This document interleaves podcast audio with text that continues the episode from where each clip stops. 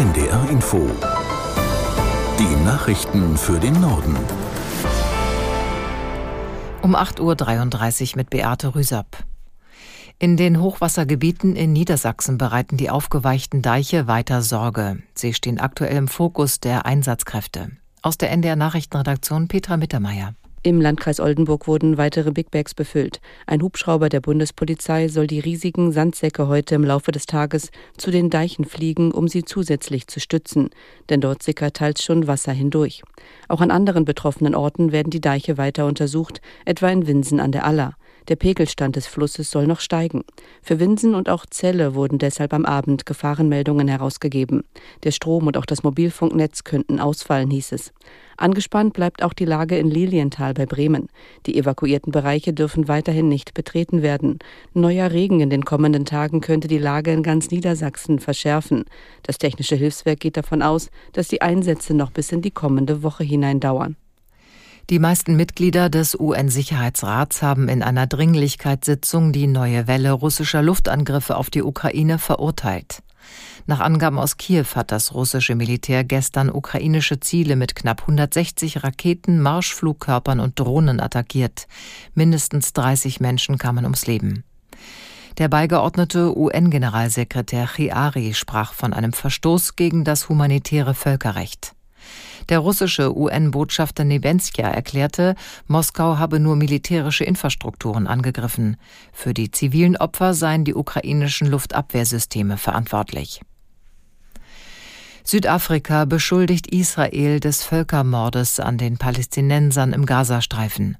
Es hat den Internationalen Gerichtshof in Den Haag angerufen und verlangt, dass Israel seine Kämpfe sofort einstellt.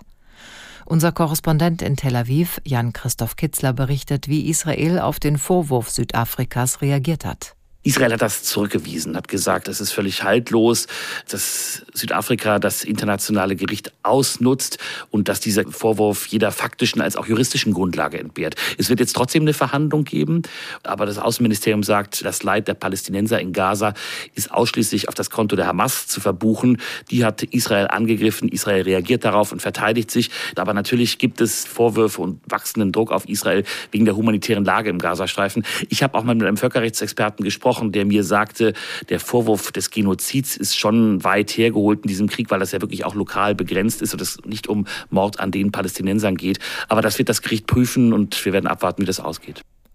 Bundesbauministerin Geiwitz hat die in Zukunft verpflichtende Beratung vor dem Einbau einer neuen Gasheizung verteidigt. Es sei sinnvoll, die Menschen darauf hinzuweisen, dass eine solche Heizung teurer werde, sagte die SPD-Politikerin den Zeitungen der Funke Mediengruppe. Die Kosten fürs Heizen mit Gas steigen zum Jahreswechsel, weil unter anderem der sogenannte CO2-Preis von 30 auf 45 Euro pro Tonne angehoben wird. In den kommenden Jahren soll der Zuschlag für fossile Energieträger weiter steigen, um klimafreundlichere Alternativen zu fördern. Der Sozialverband Deutschland blickt mit Sorge auf das kommende Jahr. In einem Positionspapier, das den Funke-Zeitungen vorliegt, befürchtet der Verband, dass die Gesellschaft weiter auseinanderdriftet. Aus der Nachrichtenredaktion Anna Farwig. Konflikte innerhalb der Bevölkerung würden zunehmen und der gesellschaftliche Zusammenhalt bröckeln. Immer größere Teile der Gesellschaft würden rechtspopulistische Positionen vertreten. Wer im Sozialbereich kürze, handle deshalb grob fahrlässig, warnt der Verband. Auch Bundestagspräsidentin Bärbel Baas sorgt sich um den Zusammenhalt in der Gesellschaft mit Blick auf den zunehmenden Rechtspopulismus. Im Tagesspiegel rief sie die Menschen in Deutschland dazu auf, sich stärker gegen rechts zu engagieren. Rechtspopulisten griffen in ganz Europa die Demokratie immer mehr an. Und das Problem könne die Politik allein nicht lösen, so Baas.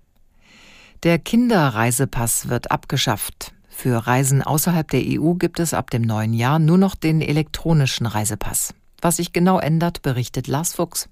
Ab jetzt haben Eltern die Wahl, ob sie einen Personalausweis oder einen Reisepass für ihre Kinder beantragen. Je nachdem, wie weit sie fahren innerhalb der Europäischen Union, reicht der Personalausweis. Und wenn es weiter weggehen soll, ist meistens ein Reisepass nötig. Beide Pässe sind dann sechs Jahre gültig. Bislang war das ein Jahr. Es kann aber trotzdem gut sein, dass Eltern vor Ablauf der Gültigkeit nochmal zum Amt müssen, nämlich dann, wenn sich das Gesicht des Kindes so stark verändert hat, dass man es auf dem Foto auf dem Ausweis nicht wiedererkennt. Und das geht vor allem bei kleinen Kindern ja total schnell, dass sie sich da verändern. Die neuen Pässe kosten jetzt mindestens 22,80 Euro. Und wer noch einen alten Kinderreisepass hat, der kann den benutzen, bis der abgelaufen ist. Das waren die Nachrichten.